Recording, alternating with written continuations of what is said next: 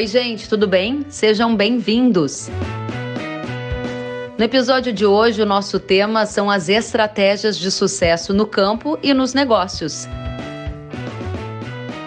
Neste mês de março, eu fui convidada pela Irara Defensivos Agrícolas para comandar uma série de debates sobre negócios, economia, agricultura, regulações ligadas ao agro. As protagonistas das discussões são todas mulheres. Na série Plante como uma Garota, a gente vai ouvir hoje a Teca Vendramini, que é pecuarista e presidente da Sociedade Rural Brasileira, a Camila Teles, que é produtora rural e empresária, e a Gabriela Níquel, que é produtora rural. Este conteúdo foi gravado em uma live transmitida via Instagram no dia 20 de março de 2021. Se você gostar, compartilhe nas suas redes sociais.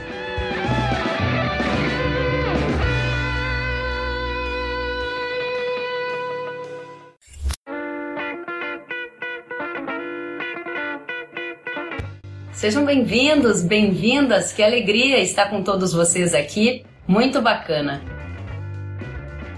Estratégias de sucesso no campo e nos negócios. Neste mês de março, eu quero contar para vocês que eu fui convidada pela Ihara Defensivos Agrícolas para comandar uma série de debates sobre negócios, economia, mercado agrícola, agricultura, regulações que impactam no agronegócio brasileiro. As protagonistas das discussões neste mês de março, mês das mulheres, são elas, as mulheres do agro. Na série Plante como uma Garota, que você vai começar a acompanhar agora, a gente vai receber a Teca Vendramini, que é pecuarista e presidente da Sociedade Rural Brasileira, a Camila Teles, que é produtora rural e empresária, e a Gabriela Níquel, que é produtora rural e também influenciadora digital. Vamos já chamá-las então? Vamos lá! Olá, meninas, sejam muito bem-vindas. Bom dia! Que alegria, Bom... Teca, que alegria, Gabi, sejam bem-vindas. Bom dia! Que bacana estar com vocês. Quero saber de vocês. Eu estava aqui conversando com a Gabi antes, Teca. A vantagem dessas lives é que a gente pode fazer descalço, de chinelo, à vontade, não é? Olha, mais ou menos, só a parte de baixo, tá, meninas? Não é? é verdade. É um essa parte a gente tem que dar uma ajeitada, tem que estar, tá, não é? Não é? É, é verdade. É bem jeito aí. Não, mas Nos obrigado, faz bem. Obrigada aí da oportunidade de estar com você e estar, tá, sinceramente, com duas meninas aí, que é a Camila e a Gabriela, que eu tô conhecendo aqui hoje, pessoal. Pessoalmente não, né, Gabriela? É. Mas, né? É muito bacana. Eu fiquei muito feliz quando você falou, Teca, você quer entrar com as meninas? Eu falei, opa! É, é isso Ai, que alegria. Que é uma troca muito bacana.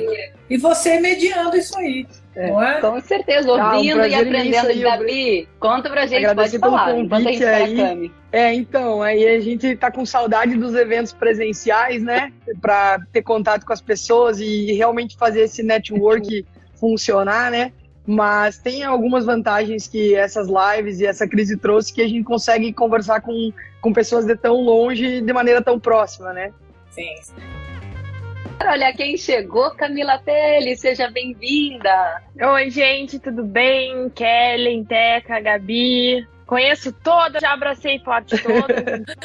Que bom, legal demais. Ah, eu também, gente. E a gente está estreando essa nova forma de se comunicar eu confesso para vocês que há muito tempo eu já desejava reunir todas essas mulheres, essas personalidades, essas profissionais de sucesso para um bate-papo cheio de boa energia, cheio de histórias, de estratégias, porque mais do que nunca nesse momento de pandemia, todas e todos foram muito desafiados a se reinventar e a gente teve que fazer uma profunda avaliação de como é que a gente operava antes da pandemia e como que a gente passaria a operar depois. E eu acho que a gente está com muitas pessoas ao nosso redor carentes de boas energias, de boas histórias, de vibrações positivas, para a gente mirar naquilo que funciona. Então, nesses próximos minutos, eu quero saber de vocês, para a gente compartilhar os desafios, as oportunidades de aprendizado para levar uma mensagem bacana para mais gente. Eu quero começar com você, Teca Vendramini. Conta pra gente um pouquinho de como começou a história da Teca com o agro brasileiro. Opa, achei que fosse no Covid. Eu falei, ela vai querer saber da parte da. da... Vamos Nossa, também. Vamos depois. Olha, é, eu sou filha de produtor rural, é, neta e bisneta de produtor rural, e foi uma coisa natural. Acho que a minha geração. É, é, que assumiu né, os negócios da família foi de uma maneira assim que chegou a vez da pessoa. Eu é muito diferente da geração da Camilinha e da Gabi que estão aqui, que querem estar no agro. Isso é uma escolha. As meninas uhum. querem hoje. A gente sabe dos índices, né, Kelly, aí na, nas universidades. Eu falo bastante universidade, quer dizer, agora tudo virtual, né? E, e eu vejo, assim, né, universidades aí do Brasil inteiro, nas ciências agrárias tal, é, o, o, o número de meninas que está entrando, né, de jovens. Só que a minha geração foi outra história, é outra história que, que aconteceu. Chegou a nossa hora, a gente assumiu, foi o meu caso, é, todo mundo fala se eu gostava. Não era questão de gostar. Chegou o meu momento, eu assumi uma, uma propriedade aqui no interior de São Paulo e comecei a tocar. Eu acho que é muito da personalidade de cada um e eu falo muito assim, nem se fosse um posto de gasolina, eu ia ter que aprender a tocar, não é? Era um negócio, né? Para mim foi isso. Agora, o que, que eu ganhei, né, com, com esse assim, eu tive um empenho muito grande, eu sou, eu estudo, assim, eu sou estudo assim, eu penso no que eu vou falar hoje aqui com você. É, eu tudo, eu, eu, raciocino um pouco antes, eu, eu acho que eu faço essa ponderação, né? E, e, e acho que foi assim uma coisa que eu ganhei depois, que foi a alegria né? E o amor que eu tenho hoje de estar lá. Eu estou em São Paulo hoje, né, meu apartamento de São Paulo, e amanhã eu já volto para a fazenda. Devo ficar. São Paulo fechou totalmente, vocês estão vendo. Provavelmente dessa vez eu consiga, consiga ficar umas duas semanas por lá. E aí, gente, é o grande encontro. Aí é.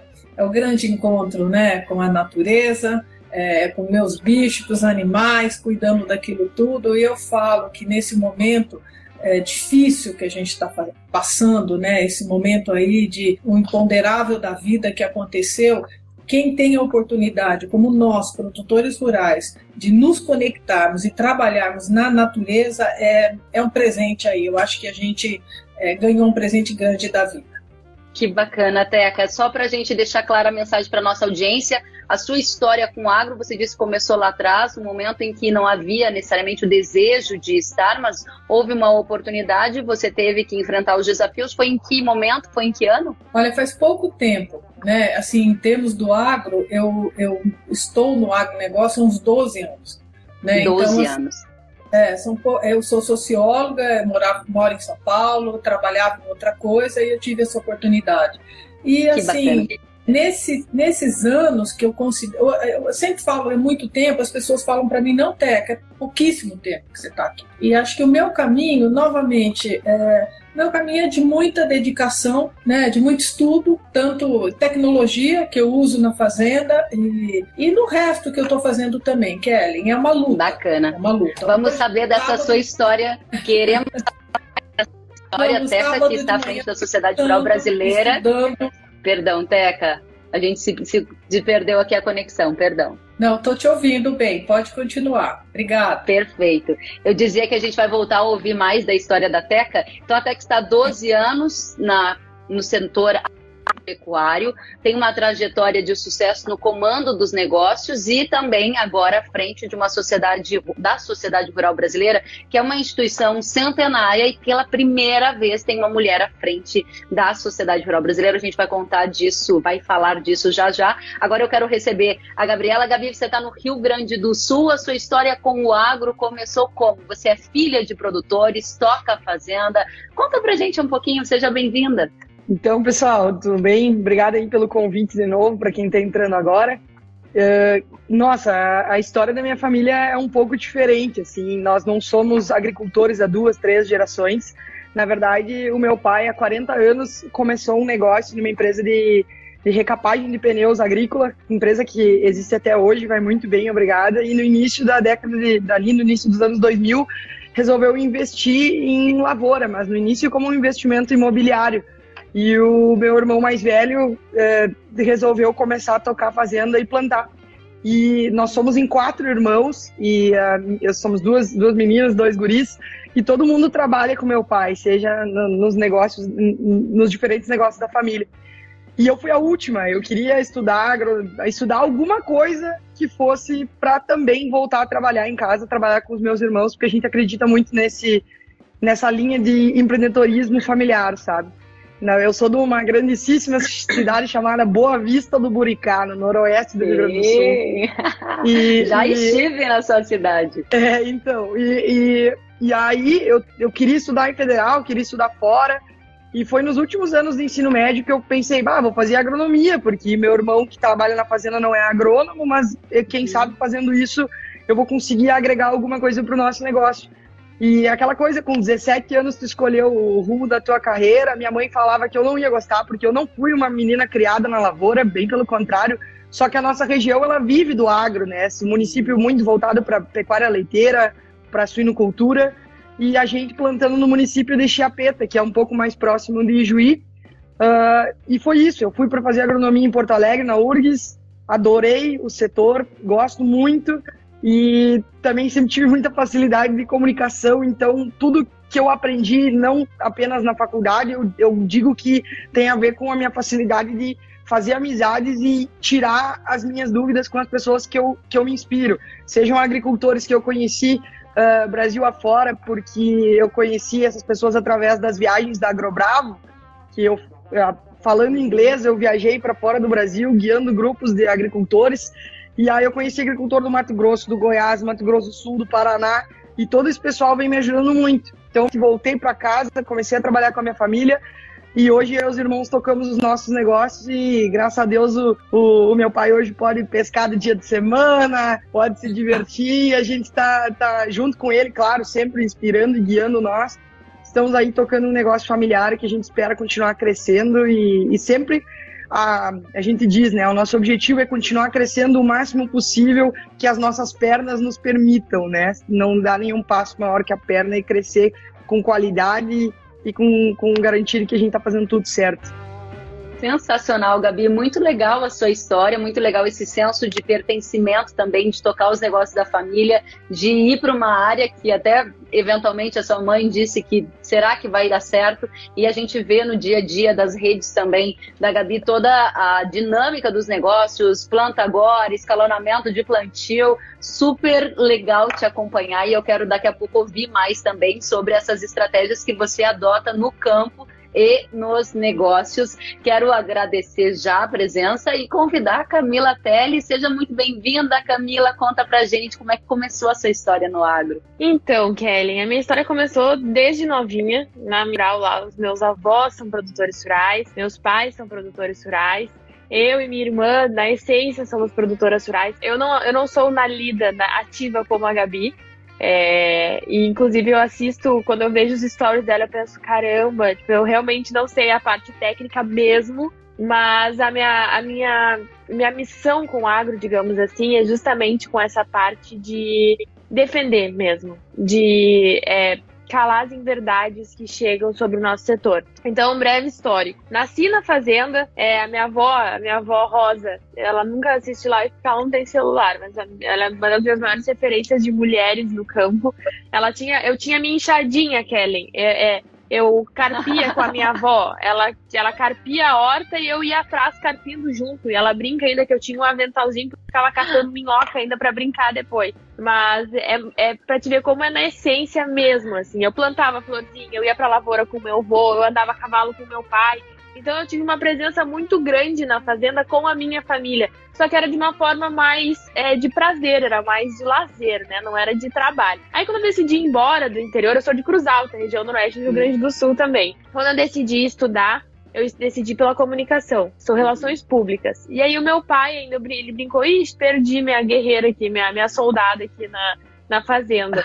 Aí ele brincou, mas não adianta, quem é do agro, ah, dá um jeito de voltar pro agro. Se gosta, dá um jeito. E eu brinquei, o pai, como é que você relações públicas trabalhando no agro? Para de sonhar. Olha. Ele não, sonhar não custa nada, não tem problema nenhum. Fui para Porto Alegre, comecei a, a, a, produzir eventos, até show internacional eu produzi, que era em turnê do Guns, Aerosmith, David Gilmour, tudo que vocês imaginam. É. E aí eu comecei a perceber que realmente eu sentia muita falta de colocar minha botina e ir pra terra. E foi aí que eu comecei a fazer é, eventos, porém do agro. Então fui trabalhar na Zero Hora, na, no Campo Lavoura. Depois fiz fila no canal rural, fui assistente, inclusive, de palco. então, é, eu, eu, comecei a trabalhar nessa área, eu percebi que realmente existia esse gargalo das pessoas entenderem como que o agro realmente acontecia dentro da porteira. E aí fiz meu TCC uhum. sobre o agro, depois comecei a dar palestras sobre o agro, Voltei para casa, meu pai não sabia se chorava ou se ria, porque ele tava apavorado de como é que tu me larga um emprego em Porto Alegre para voltar para casa. Criei a hortaria com a minha mãe, que é a nossa menina dos olhos hoje, que é, depois a gente se dá para falar um pouco mais sobre isso, nosso empreendimento dentro da propriedade.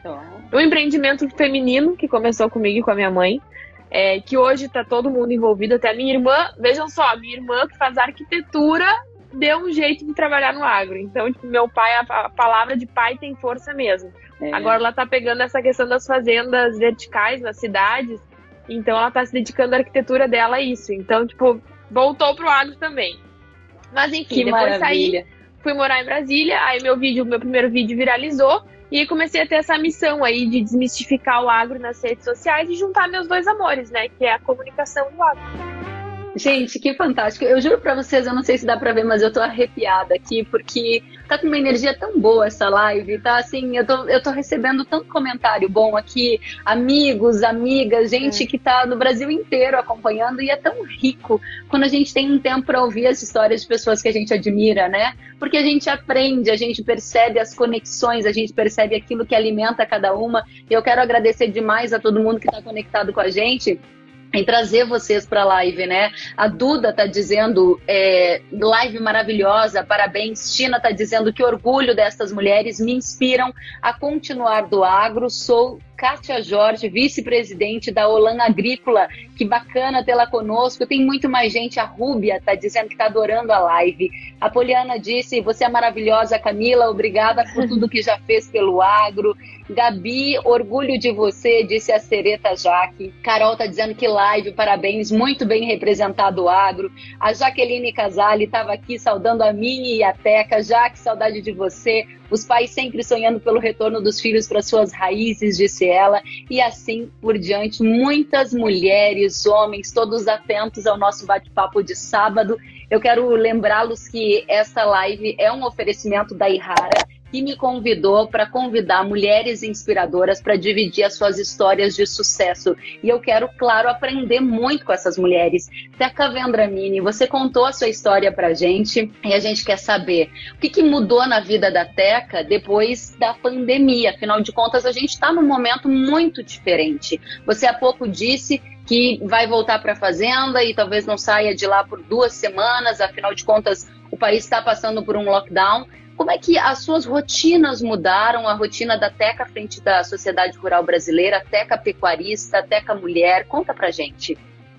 Olha, Kelly, eu, eu gosto muito, eu acho muito importante né, em qualquer comunicação que a gente faça hoje, na nossa live aí com as meninas que eu tô adorando, essas gaúchas cheias de energias. é difícil ouvir as duas, é inspirador.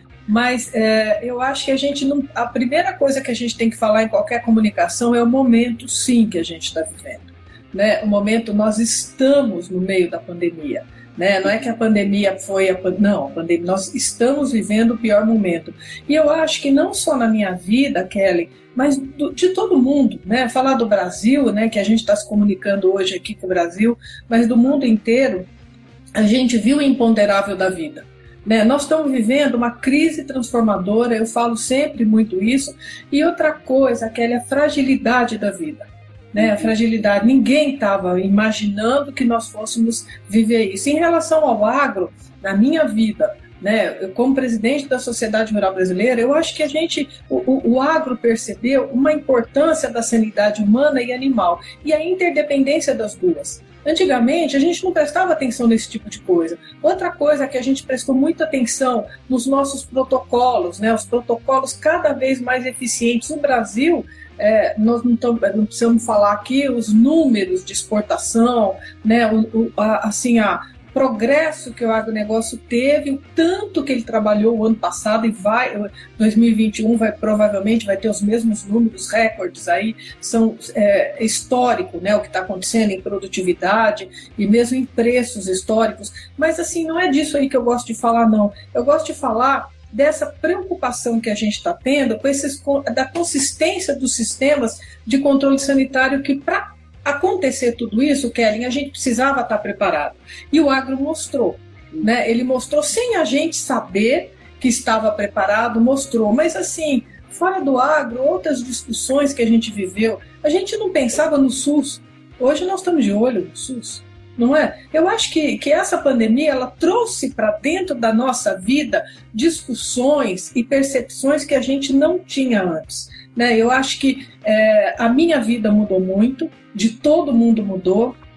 Eu acho que depois dessa percepção são, é, é o modo de vida, a, a praticidade que a gente está desenvolvendo. Essas lives que nós estamos vivendo, nós mudamos totalmente tudo para isso daqui, né? Nossa, nossa comunicação é essa.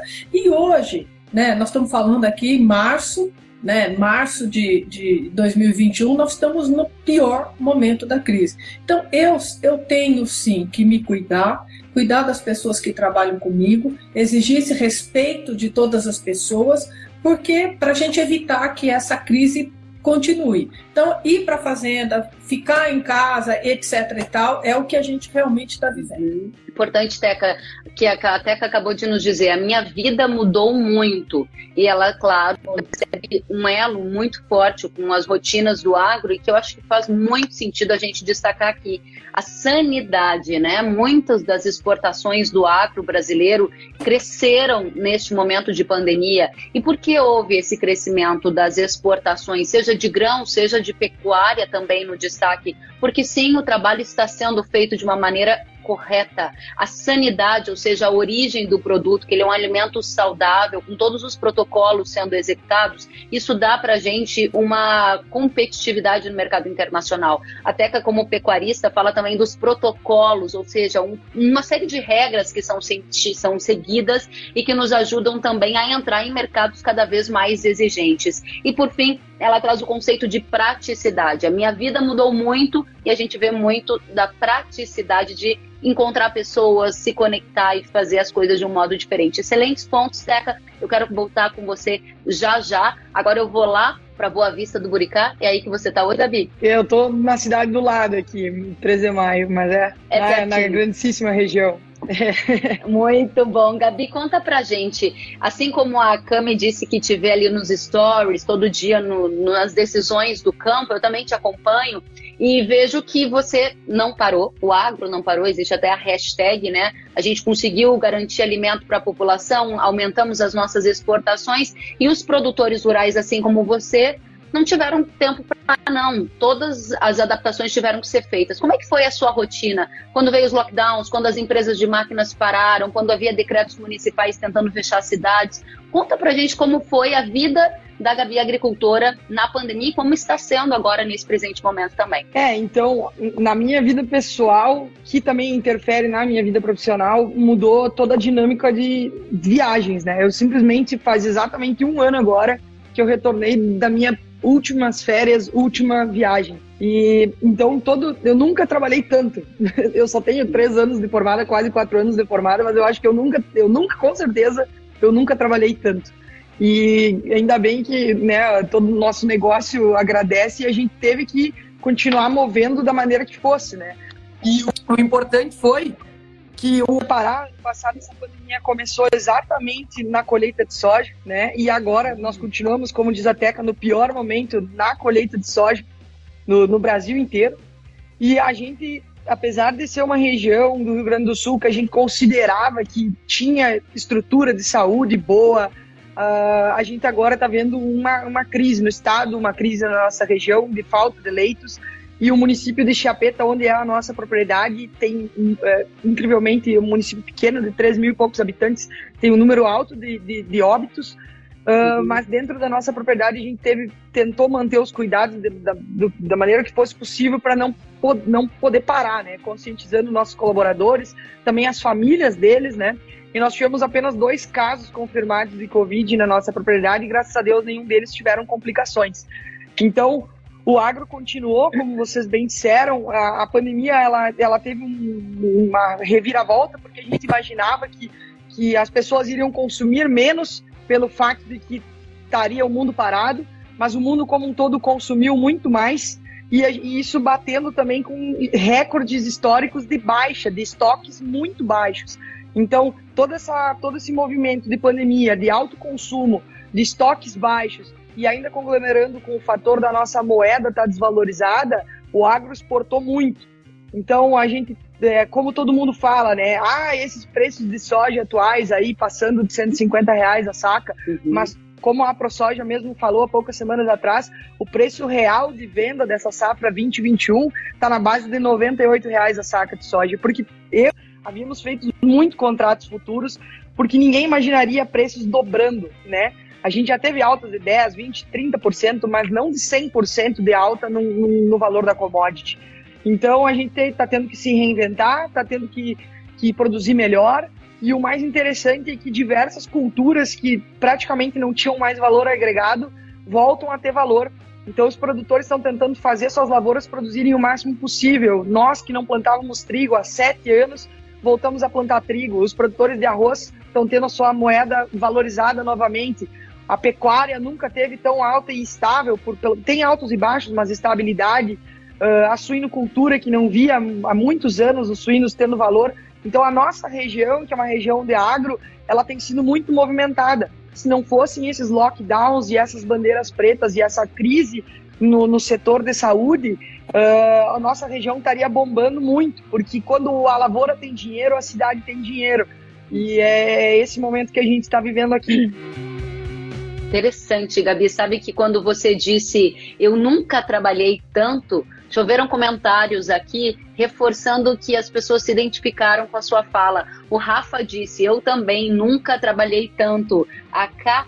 Pfeiffer disse: Concordo, nós aqui no campo tivemos muito mais trabalho e mais oportunidades. O agro saiu da posição de vilão para mostrar que é o alicerce do Brasil em diversos aspectos. Essa é a frase que dá sim a oportunidade chave para Camila conversar conosco, né? Camila, você também mudou de cidade, a sua vida deu uma grande reviravolta. Quais foram as mudanças que você percebeu na sua vida, no setor, nas rotinas nesse momento de pandemia? Conta pra gente. Então, Kelly, exatamente um ano atrás, quando começou é, lockdown e a pandemia, eu estava indo para a fazenda e lá eu fiquei por três meses direto. É, o que para mim foi muito bom no sentido de me reconectar com a terra, né, com o campo. Então eu confesso que foi um lockdown para mim muito privilegiado, porque quem, quem trabalha na fazenda, quem tem contato com a natureza, quem pode respirar o ar puro da, da propriedade rural é um privilegiado.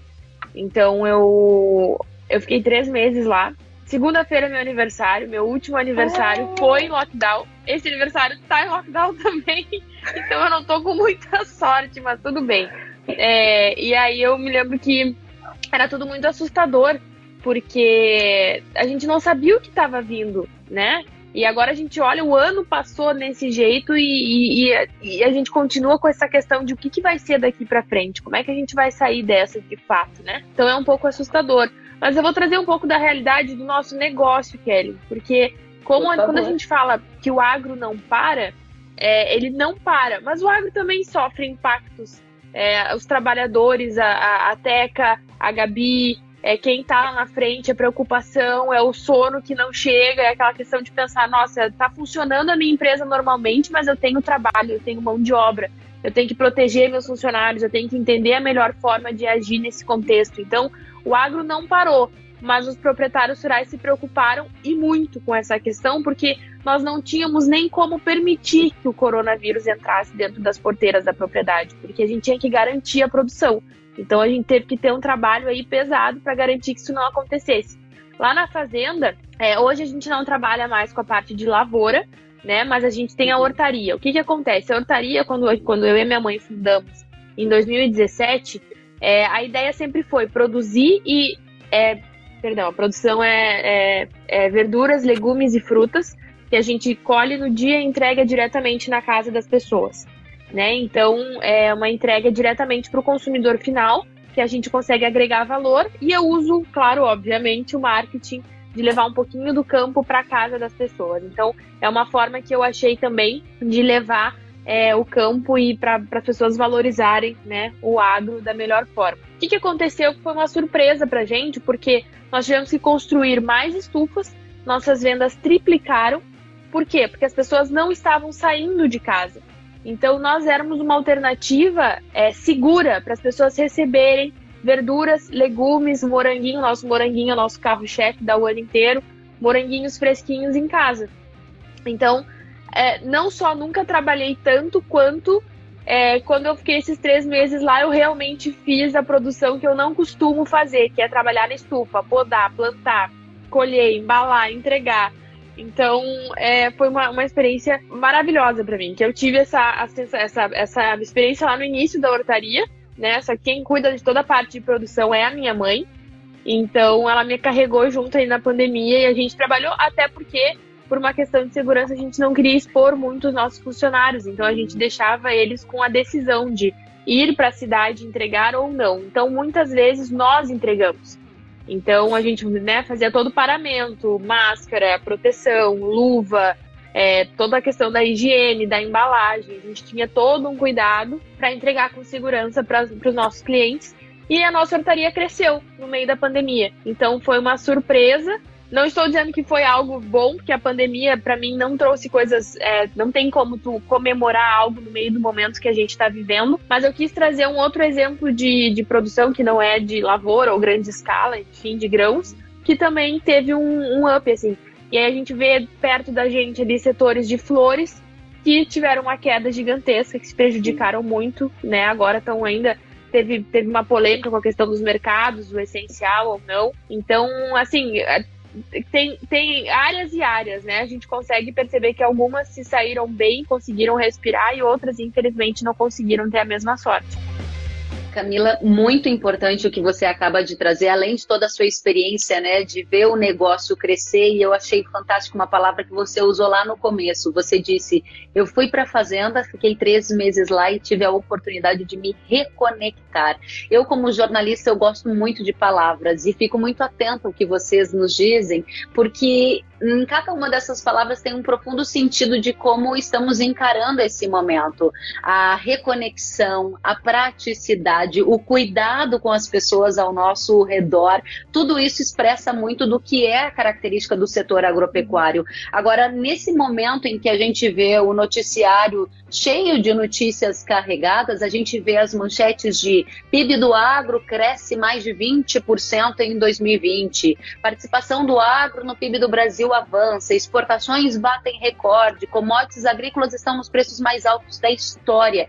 E aí vem a oportunidade de trazer o esclarecimento que a Camila também colocou para gente. Não é todo o setor que está vivendo esse momento. O setor de flores foi muito atingido, o setor que depende do mercado doméstico e que encontra uma população desempregada. A gente está aqui falando de trabalho, gente. A gente é muito, muito, muito privilegiado. Poder trabalhar hoje em dia, poder ter saúde, poder ter o seu dinheirinho ali é de fato algo que um pequeno grupo está conseguindo acessar de uma imensidão que é o Brasil, né? Então, super ricos os pontos de vocês quero trazer mais da nossa audiência, porque as mensagens não param de chegar e eu fico muito feliz de ver. Agroligadas está aqui com a gente, meninas da Agroligadas, que bom tê-las conosco. A Gabi me disse que estava até marcada na agenda já esse compromisso. Elas estão dizendo: somos fãs dessas mulheres inspiradoras. Teca, Kellen, Camila e Gabi, nossa vice-coordenadora do Agro Ligadas no Rio Grande do Sul. A Ana Neri está dizendo excelente, mulher não para, sábado as mulheres trabalhando, disse ela. O Rafa está dizendo parabéns para vocês do agro, são um orgulho. A Amazonas está aqui, Irmãs Amazonas, show de bola.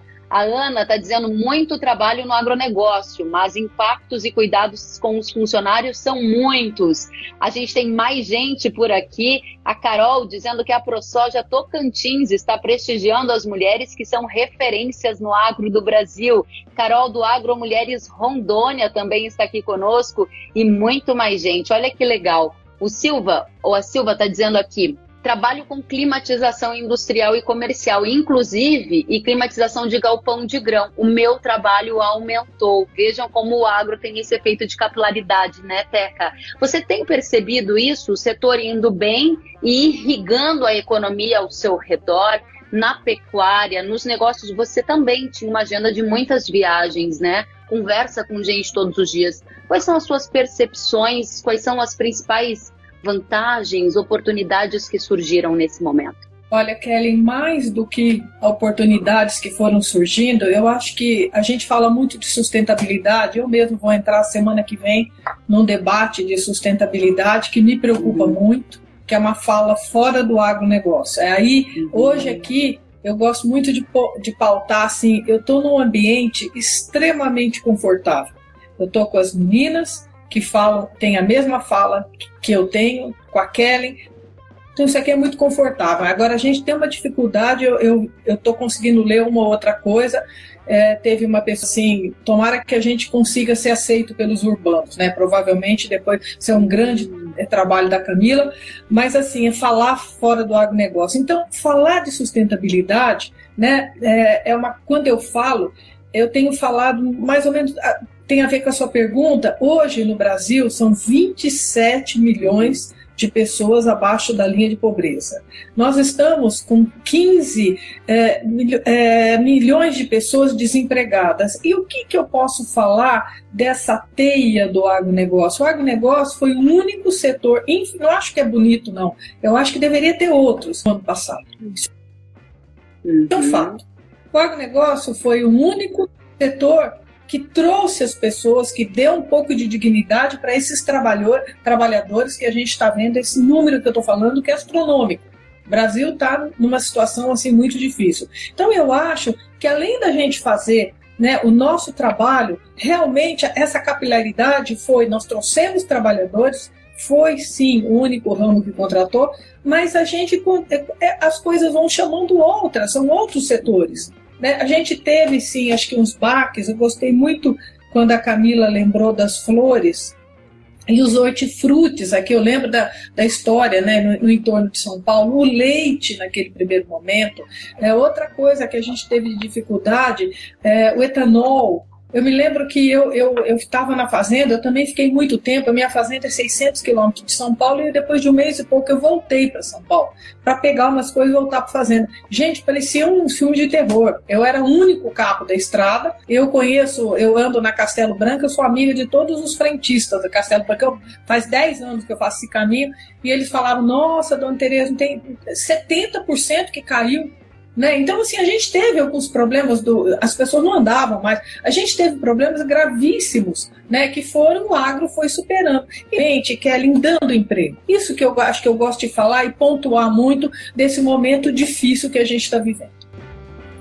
Nossa, é importante o que você está dizendo da criação de emprego. Você capturou uma mensagem aqui da nossa audiência sobre a aceitação dos urbanos, ou seja, essa aceitação ela vem, na minha crença pessoal, de uma informação, de nós também contribuirmos essa, assim como cada uma está colocando a sua missão, a minha também é uma missão como comunicadora de levar informação de dizer qual é a origem dos produtos, de onde vem, como as coisas são feitas, porque no final das contas é um Brasil ainda muito desconhecido. E quando você fala em ser aceito pelos urbanos e fala em sustentabilidade como uma palavra que também apareceu demais na pandemia, nós temos uma enorme oportunidade, porque o mercado, a sociedade quer aquilo que a gente tem para oferecer um agro sustentável. Nós não estamos criando isso hoje. Há quantas décadas o Brasil já faz biodiesel? Há quantas décadas a gente já faz plantio direto? Há quantas décadas a gente já tem o etanol com uma matriz energética super limpa? O que precisa é de mais ambientes como esse, em que nós possamos levar essa mensagem além das fronteiras do nosso nicho. E eu sei que esse time aqui selecionado a dedo já faz um trabalho belíssimo nesse sentido. Quero saber de você, Gabi, pegando um gancho com o que a Teca acabou de trazer sobre sustentabilidade, ser aceito pelos urbanos. Qual é o trabalho de, de agricultora que você acha que é o mais valoroso? seja nas rotinas, seja o resultado do seu trabalho, na alimentação da população, na criação de empregos, na produção de uma agricultura sustentável. Conta pra gente a sua visão desse negócio para a gente entender um pouco mais. É, eu, é até bem interessante porque a minha última viagem internacional, a gente foi um grupo de agricultores aqui do Brasil, nós fomos uh, em janeiro de 2020 para um evento da Farm Progress, que é a, a, a, organização que organiza o Farm Progress Show lá, em, que é a maior feira do agro dos Estados Unidos. Eles convidaram alguns produtores brasileiros, e eu fui uma delas, para ir lá contar para eles uhum. como nós fazíamos para produzir de maneira tão eficiente. Né, eles queriam conhecer os maiores concorrentes deles como produção e como que saía tanto grão desse país tropical que tem capacidade de produzir o ano inteiro duas, três safras no mesmo ano, né? E aí a gente foi lá falar e as perguntas que nos vinham elas eram de todo quanto é maneira, do tipo vocês estão uh, plantando na Amazônia, esse tipo de informação assim que não tem nem pé nem cabeça. Mas dentro do meu alcance, é até engraçado, as pessoas às vezes falam, ah, influenciador digital. Mas, na verdade, o que eu gosto de mostrar na minha rede social, eu sempre gostei, desde novinha, eu sou dessa geração Y que é meio viciada em rede social. Uh, eu sempre gostei de mostrar o meu dia a dia, tipo, o que eu faço realmente, né? Uh, se a pessoa não gosta das minhas opiniões, infelizmente pode me dar um follow lá e seguir a vida dele.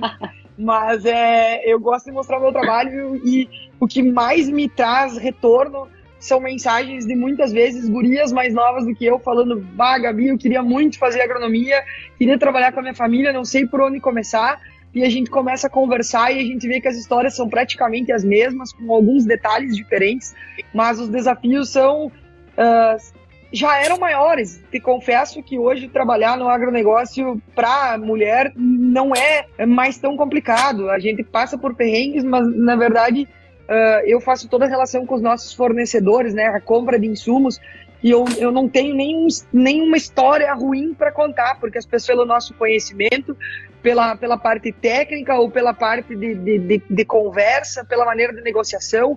Nós mulheres somos extremamente organizadas e o nosso papel, voltando para as propriedades, né? Hoje a maioria das mulheres colocadas em propriedades rurais estão em cargos de gestão, né? É, é trazer à tona, é, é mostrar, fazer muito do que a Camila faz, é comunicar para as pessoas que nós produzimos de maneira sustentável e que, e, e, assim, ó, sendo bem sincera, eu capitalista como sou, ganhar dinheiro é bonito, não é feio, entendeu?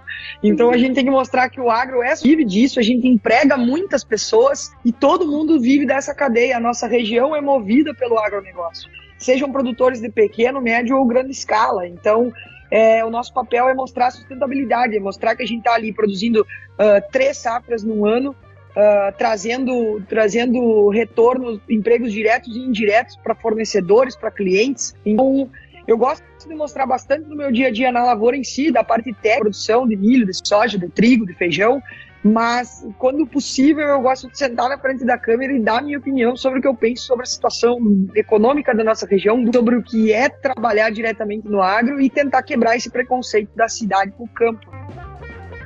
Muito bom, Gabi, muito legal. Sabe que essa, essa fala que você trouxe para a gente há pouco, né, de ter um tempo já no setor, trabalhar com diversos elos, fornecedores, gente do campo, gente da cidade, e você sempre se sentindo respeitada pelo seu conhecimento, pela forma como você se coloca na gestão do seu negócio. Afinal de contas, nós estamos aqui falando de estratégias de sucesso no campo e nos negócios. Em vários momentos nas falas de vocês apareceram essas palavras a questão do preparo, a questão do posicionamento, à medida como eu me coloco em frente a estes temas. Então é uma postura muito altiva que eu reconheço em cada uma de vocês no enfrentamento de diferentes situações no dia a dia. Eu quero saber de você, Cami, porque no seu caso você tem sido chamada para vários palcos como uma defensora do agro que você é, para contar algumas verdades sobre o setor. Lembro, inclusive, quando você ali estourou, né, fazendo críticas, você estava confrontando os famosos, famosos como a Anitta, o Porchat, que naquele momento estavam é, com, culminando ou espalhando desinformação. É uma informação equivocada e isso gera um efeito danoso. O que, que você sentiu de diferença de lá para cá? A posição da Camila ficou mais altiva? Os famosos continuaram espalhando algumas desinformações, diminuiu, seu trabalho aumentou? Conta pra gente. Kelly, que baita pergunta. o pessoal tem me perguntado muito por que, que eu tô menos polêmica. Eu acho que é uma questão de amadurecimento. Eu acho que é uma questão de entender a minha missão como defensora do agro. Até me emociona um pouco porque a gente recebe crítica o tempo inteiro. E, e essa, essa questão de ser polêmica, não quero que me defina. Porque o que eu trabalho pelo agro, quando eu defendo o agro, eu penso nos meus avós, eu penso nos meus pais, eu penso na minha essência.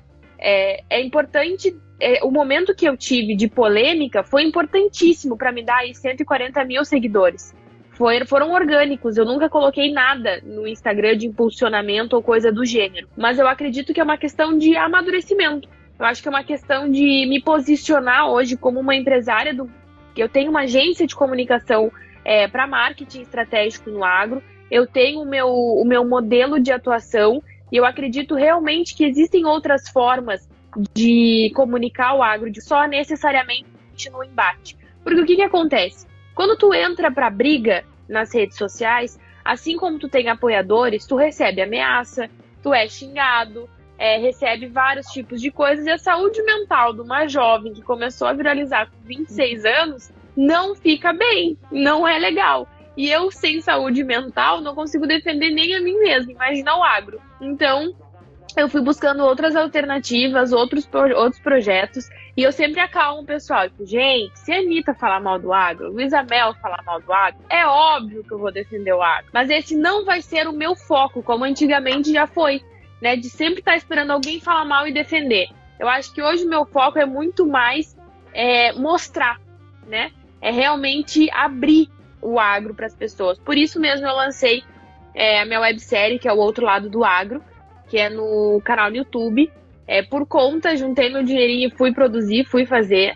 É, comecei com o pé direito aí no Instituto Onça Pintada, conversando com dois biólogos que disseram que o produtor rural é peça mais que essencial na preservação da biodiversidade brasileira, que é a maior defesa do que a prova de que realmente isso é real, de que realmente acontece. Porque uma coisa, Kellen, é eu chegar aqui na rede social e falar: o Brasil preserva, o produtor rural preserva a biodiversidade, o produtor rural é amigo da onça pintada.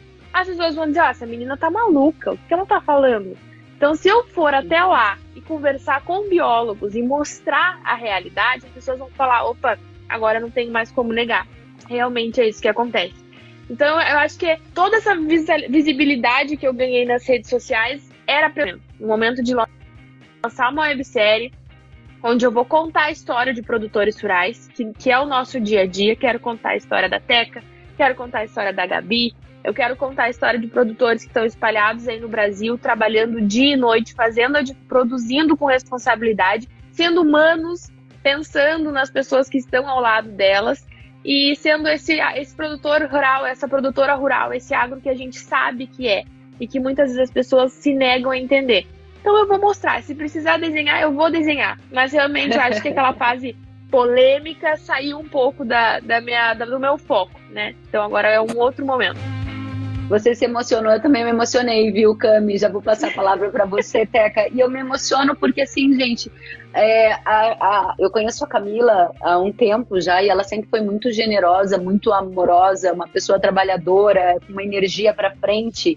E lembro recentemente que você citou a Brené Brown, que é a escritora da Coragem de Ser Imperfeito, e a Camila, esse livro também está entre os livros que marcaram a minha trajetória, a minha carreira enquanto jornalista, comunicadora no agro. E uma das questões era justamente isso: quando você vai para a arena, você tem que estar disposta a receber tudo o que estar na arena, o que estar ali, Exato. demonstrando né, as suas forças e as suas vulnerabilidades vai te acarretar.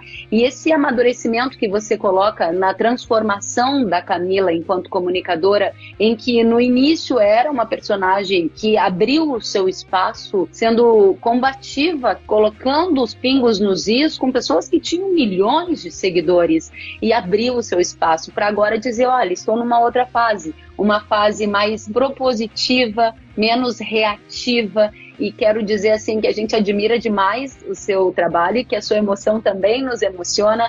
E dizer que a Poliana está dizendo que você é iluminada, a Carol está dizendo que você é inspiradora, a Nath está dizendo que todas aqui são inspiradoras, a, tá mais de muita gente aqui, orgulho de ser mulher e estar no agro, tem muito mais gente dizendo que essa live está empolgante, a Karina está dizendo, a Janaíne dizendo que as mulheres são sensacionais. E de fato, gente, energia a gente sente. E eu estou sentindo daqui, sei que vocês daí. Então, Teca, a palavra é sua. Não, eu queria, eu vou pegar seu gancho falando da Camila.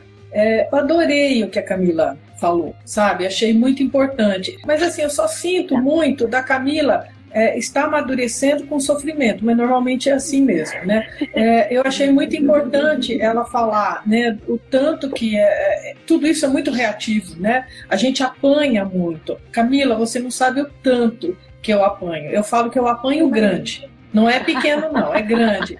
Mas tem um negócio que, que eu acredito demais, mas eu já estou na maturidade e, e assim, é, é muito interessante para mim te ouvir nessa maturidade também que você está caminhando, presta atenção, nós estamos vivendo um mundo extremamente reativo, as pessoas não se entendem, há uma polarização em todos os sentidos. Né, assim, é política, isso e aquilo. Menina, se nós não tivermos um, uma, uma fala, sabe, de diálogo, uma fala inclusiva, uma fala. Menina, nós vamos estar de um lado ou do outro, ou em cima do muro, ou embaixo. Então, assim, eu acho que o, o nosso papel de pessoas que hoje a Kelly está nos dando a oportunidade de falar, é esse papel de trazer as pessoas, de ouvir. Eu sou a pessoa que ouço muito. E sabe que eu quero dar. Se eu estou com duas meninas hoje, uma oportunidade sinceramente espetacular de estar com essas meninas. Mas, gente, esse caminho que eu falo, que o meu caminho é o do meio, não é o mais fácil. É muito mais fácil estar de um lado ou estar na outra banda. É muito mais fácil. Mas esse caminho está nos dando oportunidade, está me dando pessoalmente, de participar de outros fóruns que eu não imaginava. Todo mundo chama a Teca.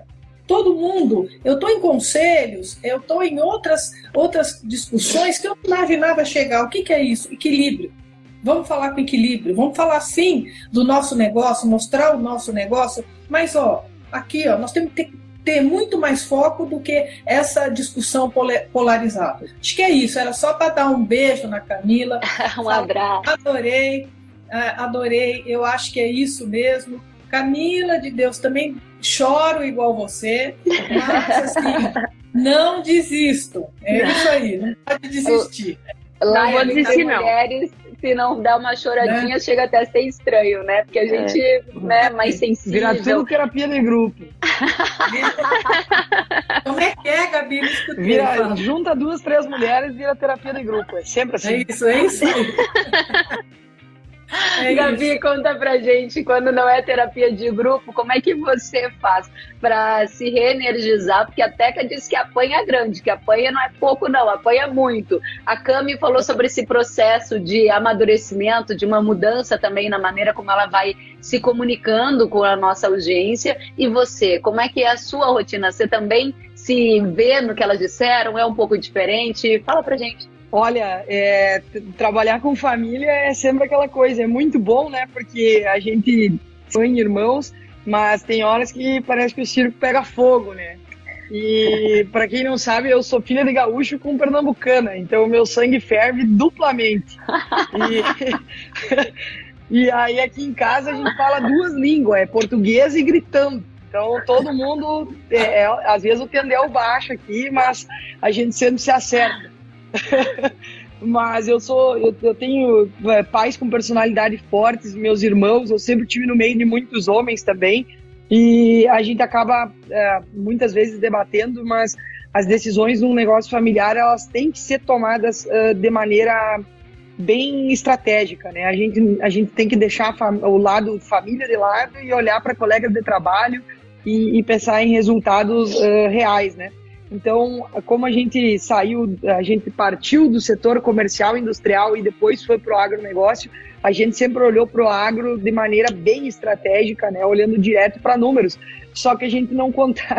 Às vezes é difícil, até por exemplo, para meu pai, que não é agricultor da vida, da vida inteira, né, a gente se depara com, com, com pragas, com, com clima, é, porque o agro é uma indústria a céu aberto. Então, tem algumas crises que, por mais que a gente faça tudo certo, se São Pedro não mandar chuva ou mandar chuva em excesso, a gente tem diversos problemas. Então, realmente, para manter, a, a, como diz a Camila, a, a, estabilidade emocional, às vezes precisa, precisa trabalhar muito, né?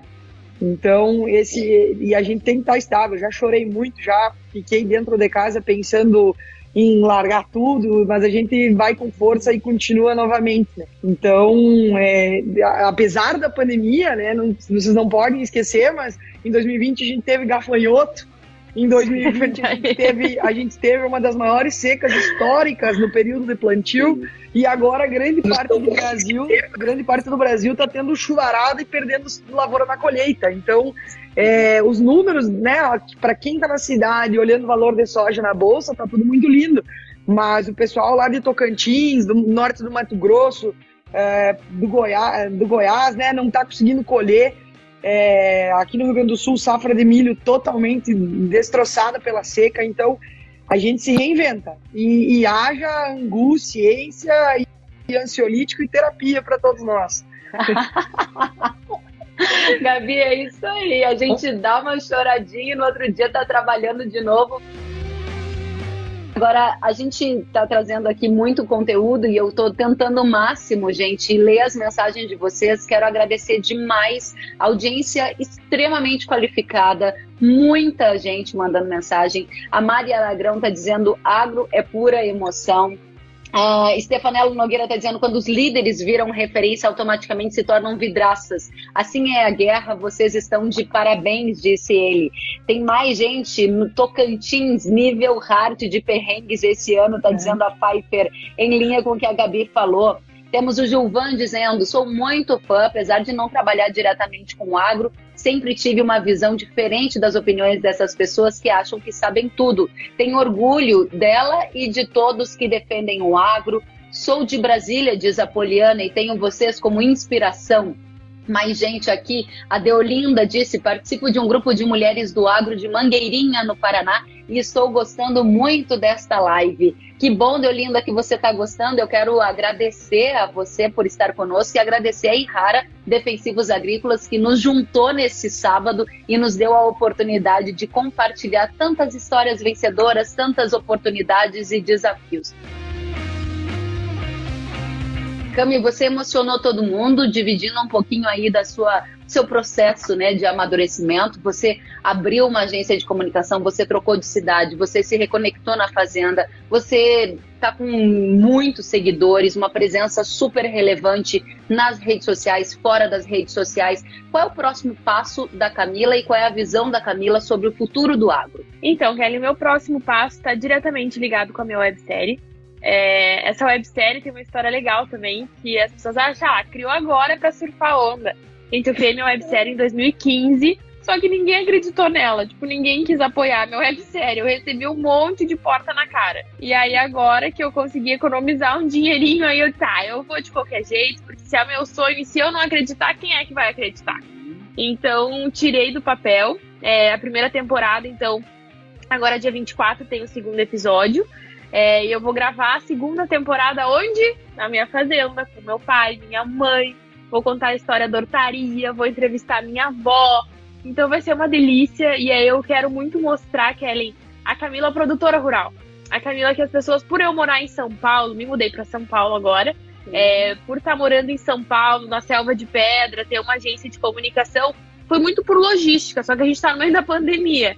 Mas quando passar a pandemia, bom, se você, é, você mora em São Paulo, até que também faz sentido, pra, porque eu consigo viajar muito mais fácil para qualquer canto do Brasil e eu tenho bastante cliente é, na parte de cima, né? Então faz realmente mais sentido. E aí eu quero mostrar a Camila produtora rural, eu quero mostrar onde eu cresci, por que, que eu me tornei uma defensora do agro. Porque é muito engraçado, eu recebo muitas mensagens assim, pessoas começam a me seguir cedo, tipo agora, por exemplo, ah, começou a me seguir e pergunta nas caixinhas de pergunta, mas o que que tu tem a ver com agro? E eu fico pensando, caramba, será que realmente eu não deixo claro que eu sou produtora rural?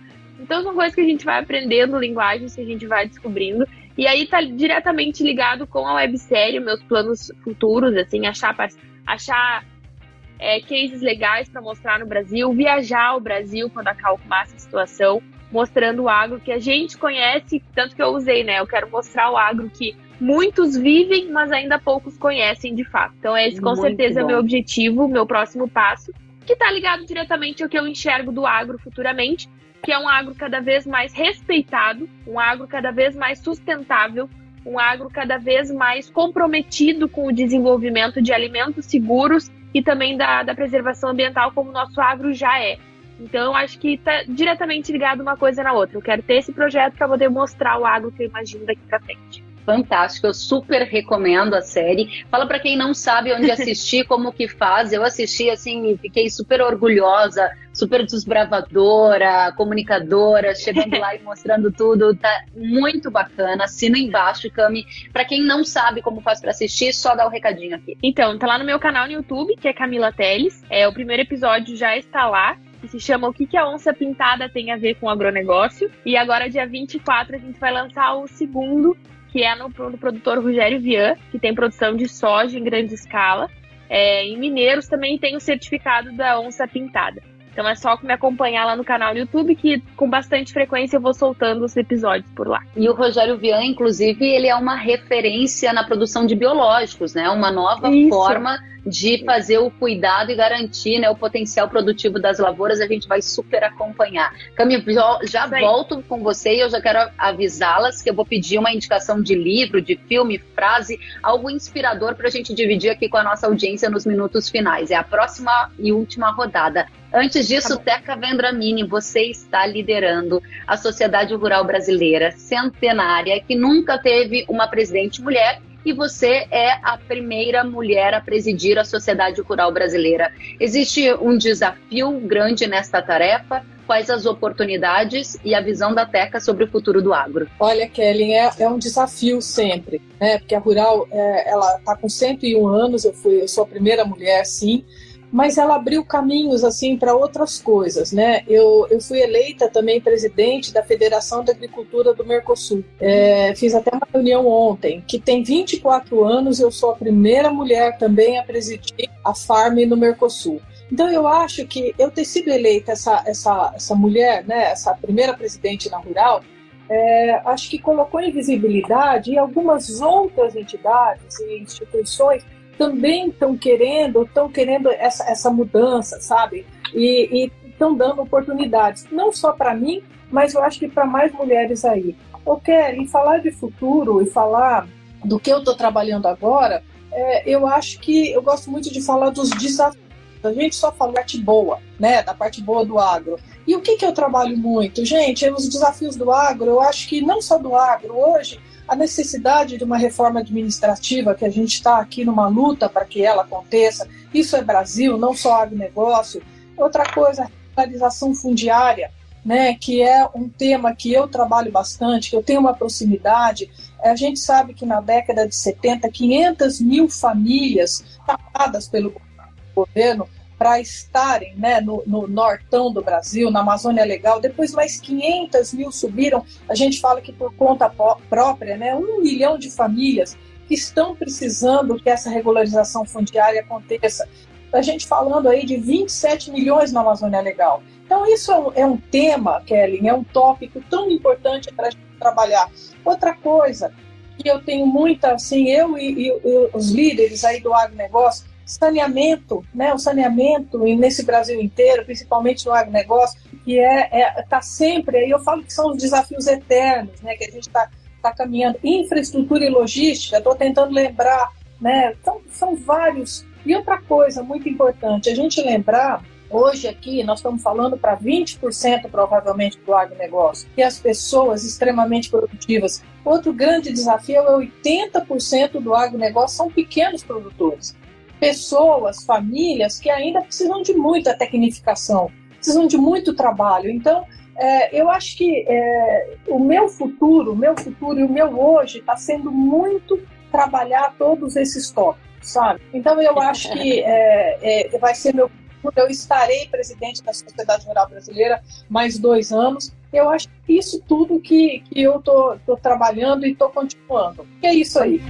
Fantástico. Uma pauta bem ampla, hein? A gente passa por Código Florestal, por regularização fundiária, por avanço das reformas no Brasil, por uma melhora da comunicação no agro, sustentabilidade, a, a comunicação de que há, há sanidade no setor, ou seja, há muito trabalho a ser feito e que bom, assim a gente segue motivada para dar mais passos adiante. Gabi, conta pra gente qual é o futuro do agro na sua visão e os próximos passos da Gabi, mulher de negócios, produtora rural, jovem influenciadora. Bah, gente, para mim é uma inspiração aqui estar tá ouvindo vocês três, né? Vocês são muito espelho para mim, cada um nos seus setores, a, a Kellen na imprensa, a Camila nas redes sociais, até cair liderando essas sociedades aí, e eu fico assim, gente, tô aí, né? Caramba, cara, vocês são. Tudo que vocês estão falando aqui para mim é, é lição para cada dia uh, no agro mesmo, né? São, é muito amplo o que tem para ser debatido e a gente poderia ficar horas aqui conversando. Mas uh, pensando em futuro do agro pensando principalmente aqui no Brasil, eu acho que por ser um ano de pandemia, a gente está vendo diversos outros setores tendo que se reinventar para poder se manter atuando, para poder manter trabalhando e nós como agro indo conforme o barco está levando a gente, né? Essa maré alta está nos puxando.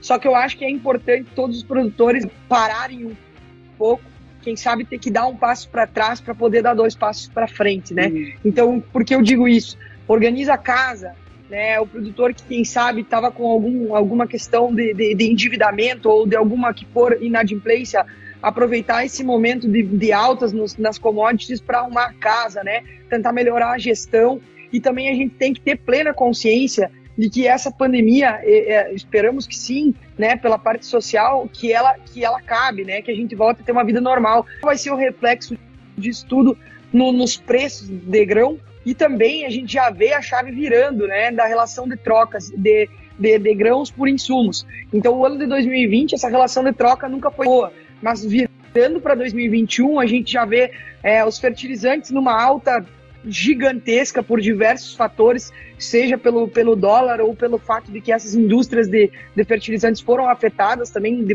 pela produção durante a pandemia. E, e, a gente tem que ajeitar a casa. Vamos olhar resultado, vamos olhar gestão, vamos olhar os números porteira adentro de maneira mais efetiva. Né? Seja através da digitalização do agro, buscar ser mais mais efetivo nos processos internos e nos processos internos.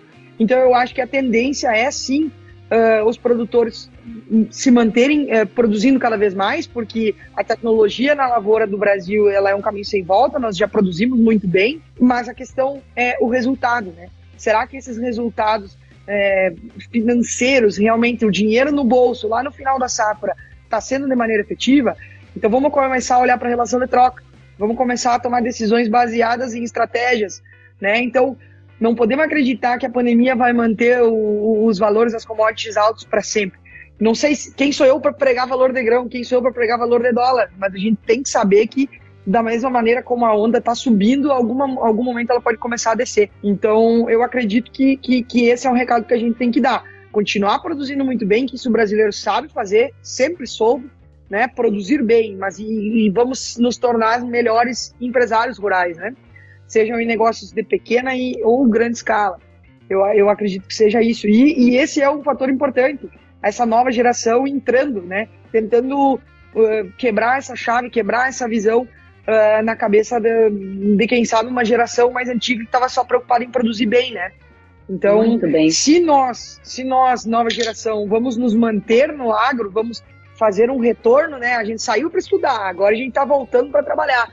A gente tem que fazer algo diferente, mas não é mudar tudo, é só tentar ser mais eficiente, né? Eu acho que para mim essa é a visão. O Brasil para ser melhor, para chegar perto dos seus concorrentes lá de fora, dos Estados Unidos, uh, outros países mais desenvolvidos, a gente tem que começar a ser mais empresário rural.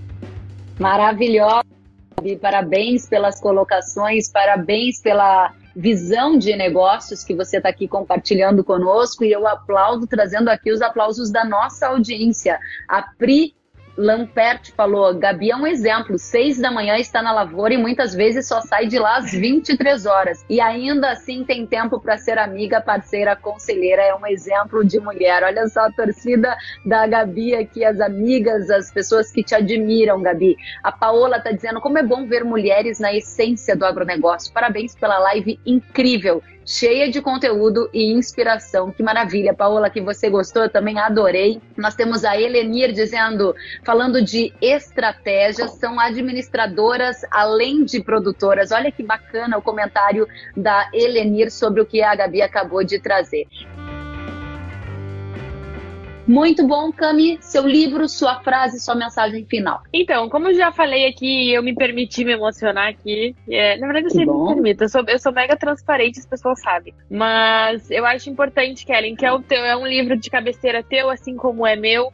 Então, A Coragem de Ser Imperfeito, eu acho que é um livro que todo mundo tem que ler. É, para se encorajar, para, né, enfim, é um livro que vale a pena, é uma aula da primeira página até a última, então realmente para mim me ajudou muito e vale muito a pena. É um filme, eu, eu, eu puxei aqui, eu tenho minhas listinhas, eu tenho vários filmes queridos. Pode ser mim, um ou outro, tá... como você preferir. É, então, como a gente tá num bate-papo uh, bem feminino aqui, eu vou puxar dois, se me permitir. O filme que eu quero botar é Estrelas Além do Tempo, não sei se vocês hum. já viram das mulheres da NASA. Vale muito a pena ver esse filme, ele realmente é incrível. Estrelas Além do Tempo. E tem uma série que eu gostei muito de ver também, que é a Madame C.J. Walker, que ela é hum. criadora de produtos de beleza para cabelos de, de mulheres negras e ela é uma empreendedora além do tempo. No momento em que era extremamente um ambiente difícil de mulher empreender, ela foi lá e fez e se tornou a primeira milionária nos Estados Unidos. Então, aconselho também. O terceiro é a minha websérie, por favor, gente, me deem moral, me deem views, vamos assistir, me acompanhar também, deixa eu puxar abraço pro meu assado. E uma frase que eu gosto muito desde pequena, assim, também, é do Shakespeare. Não sou aquela, aquela jovem que lia Shakespeare, mas eu tenho um poema que é o Menestrel que eu gosto muito, que é As nossas dúvidas são traidoras e nos fazem perder o bem que poderíamos conquistar se não fosse o medo de arriscar. Então, que vem muito com conexão com o que a gente falou desde o início. Então, essas são as minhas três, minhas três, quatro, cinco, seis, dez dicas aí que eu me empolguei. Mas é isso a, a, a Cami, eu pedi para ela um livro, uma frase, um filme, ela foi lá e trouxe a lista completa. Eu adorei. Assina embaixo das suas indicações. Também gostei muito quando vi a série, quando li o livro. E Estrelas Além do Tempo, eu acho que eu ainda não vi. Vou já buscar vale hoje muito. à tarde. Cami, muito obrigada pelo seu tempo, pela oportunidade de estar com você. Foi uma honra, um privilégio, uma grande oportunidade que a gente continue se encontrando pelos agrocaminhos do Brasil. Teca Vendramini, diga pra gente. Obrigada, Cami. Quais são os seus livros, frases, uma inspiração para dividir com a gente a sua mensagem final? Olha, eu achei bem bacana essa pergunta, porque além de cada uma contar um pouco, né, vocês vão, vão eu vou perceber um pouco a Camila né, algumas conexões ou não a partir do que ela vê, do que ela curte, do que ela assiste, né? É, isso aí é muito. Mas eu acho que, Kelly, está sendo muito importante essa pergunta também, que a gente está. Está todo mundo preso dentro de casa. Né? Então a gente está mesmo assistindo mais filmes, conectando em alguma outra coisa, tentando ler, não é? A gente não está. Nós, nós estamos no momento que acho que essas coisas estão acontecendo. Olha, eu adorei que a Camila falou, né? Anotei aqui para não esquecer Estrelas Além do Tempo.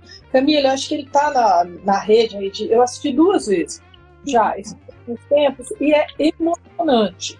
Realmente são mulheres disruptivas, é, assim, emocionante mesmo. Eu acho que isso é uma super dica. É, não, eu adorei ela lembrar, então fica como uma dica minha também. Mas eu assisti um, um outro filme que eu me emocionei bastante também, vendo que nós estamos tudo na mesma pegada de mulher, que é a história da Gertrude Bell, que é uma, esse filme que passa no começo do chama A Rainha do Deserto. Gente, não perca.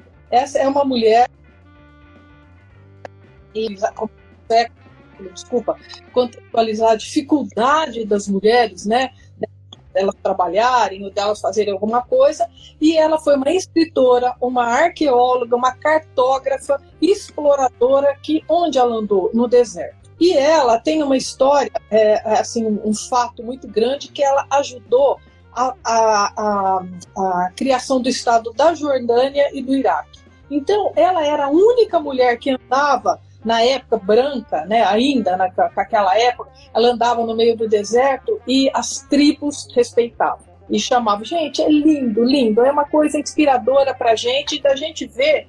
Eu falo assim, eu não estou fazendo nada. Imagina essa mulher que ela fez em 1900 e pouco. Hoje eu tenho internet, eu tenho isso, tenho aquilo. Naquela época era uma coisa assim, um sofrimento muito grande. E eu acho que leitura, Kellen, assim, eu até no final do ano eu ganhei alguns livros, acho que uns seis, sete livros, pessoas que mandam para mim, que eu, eu, eu não estou conseguindo quase ler. Eu estou com um livro, que é o livro da Michelle Obama, uhum. que é muito leve, que é a vida dela. Eu não consigo caminhar muito no livro, mas estou lendo. Para quê? Para sair um pouco dessa energia aqui que a gente está, que é, eu, eu falei aqui, não é, não é brincadeira, eu estudo muito, eu leio muito, eu tenho que me organizar. Então, quando eu pego esse livro da Michelle Obama, é para ser uma coisa leve, que é, tem muito a ver com a gente, com o nosso trabalho aqui, mas também não é para sair um pouco do agro. Então, acho que isso é, é importante.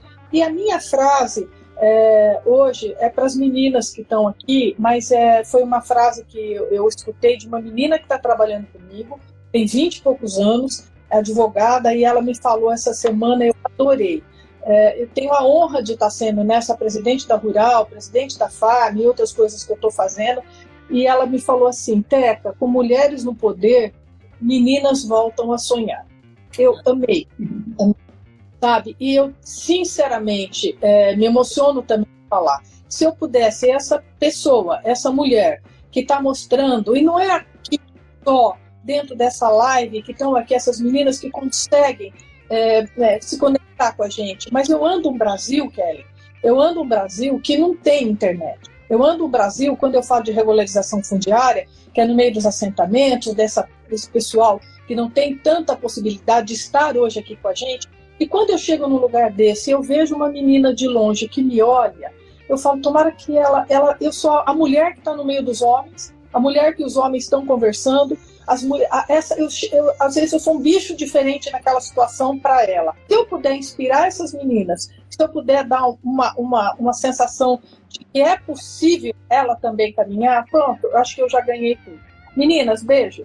Obrigada. Amei, Teca. Amei. Eu tô adorando porque, de fato, a gente está em casa, né? Então, a gente precisa consumir coisas que também alimentem a alma. E essas histórias inspiradoras são fantásticas. Já estou com tudo anotado. Quero dizer que a nossa audiência está vibrando aqui conosco. Antes de passar a palavra para a Gabi, Achei muito bacana que o Dari Fronza disse aqui: Quarteto de Ouro, vou pedir para as minhas duas filhas, que são pré-adolescentes, seguir você nas redes sociais. Aí, na sequência, a Leni disse: Dari Fronza, vou fazer o mesmo. Que bacana, gente, tô adorando. Mais gente resolveu entrar nesse nosso jogo aqui de sugestão de livro e de filme. E nos comentários o pessoal tá trocando referências. Isso é riquíssimo, é maravilhoso. Obrigada por serem tão gentis conosco nesta manhã. Gabi, seu livro, sua frase, sua série, divida com a gente. Eu, como eu gosto de, de, de ler histórias inspiradoras e, e também histórias de, de, de mulheres inspiradoras, mas eu sou uma pessoa muito liberal, liberal para o lado econômico, para diversos outros setores da sociedade, e eu gosto muito do livro da Ayn Rand, que é A Revolta de Atlas. E uhum. quando eu entrei para comecei a estudar liberalismo e ler esse tipo de livro, foi o primeiro que eu li.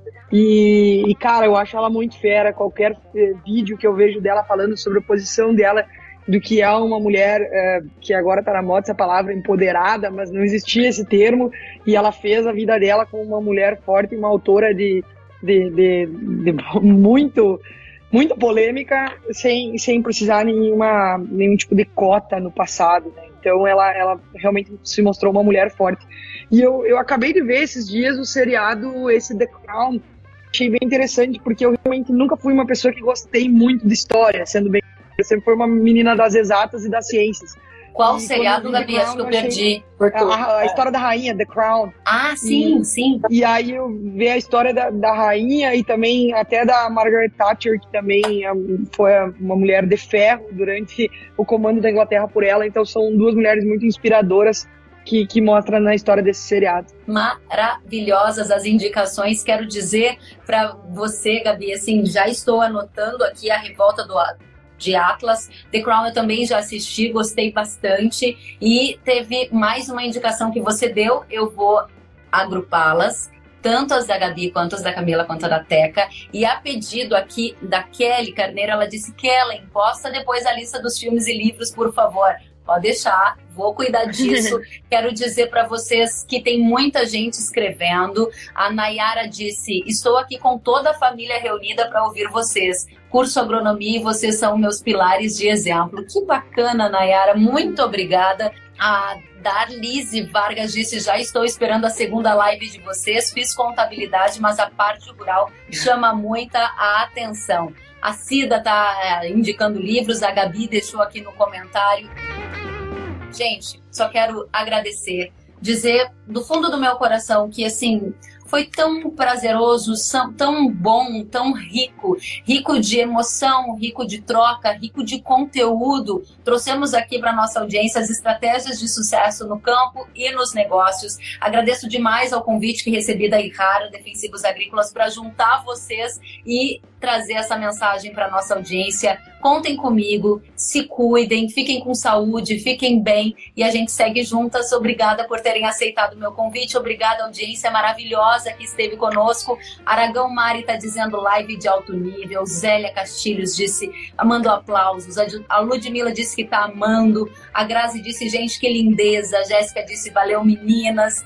Kleber, todo mundo está aqui aplaudindo e dizendo que estão aguardando a próxima live. Obrigada, meninas. Até a próxima. Tchau, gente. Beijo. Tchau, obrigada. Beijo, beijo. Até.